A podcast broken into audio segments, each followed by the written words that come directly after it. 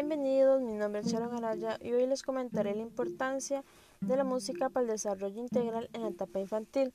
La música es la actividad humana más global, más armoniosa, aquella en la que el ser humano es al mismo tiempo material, espiritual, dinámico, sensorial, afectivo, mental e idealista, aquella que se está en armonía con las fuerzas vitales que animan los reinos de la naturaleza.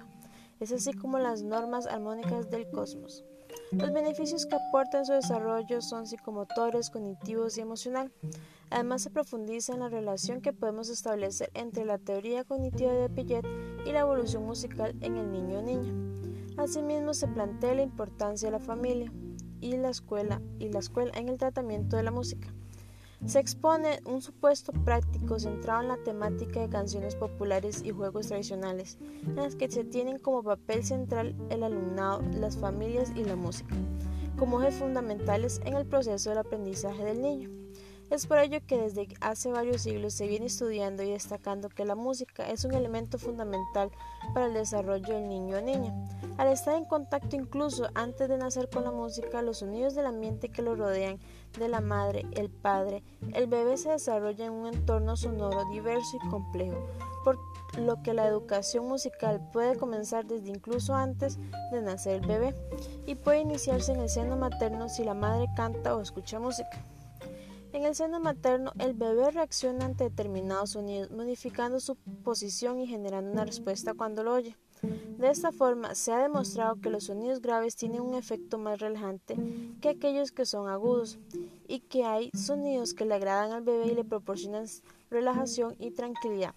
Todo ello es posible debido a que el oído es el primer órgano sensorial que se desarrolla dentro del útero.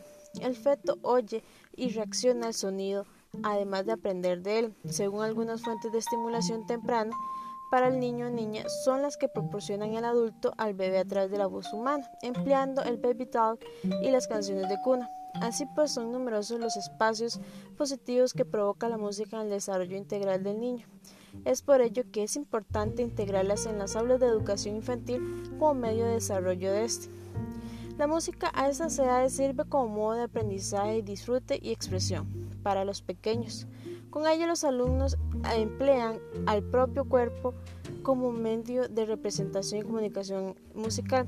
Reconocen y recuerdan la letra de las canciones trabajadas, desarrollan la capacidad de concentración y fomenta el trabajo en grupo. Asimismo, la música ayuda al niño a relacionarse con su entorno más próximo, le invita a explorar en él, es un medio que a través de ellos puedan expresar sus sentimientos, emociones, estados de ánimos y recrear escenas, historias y representación de personajes.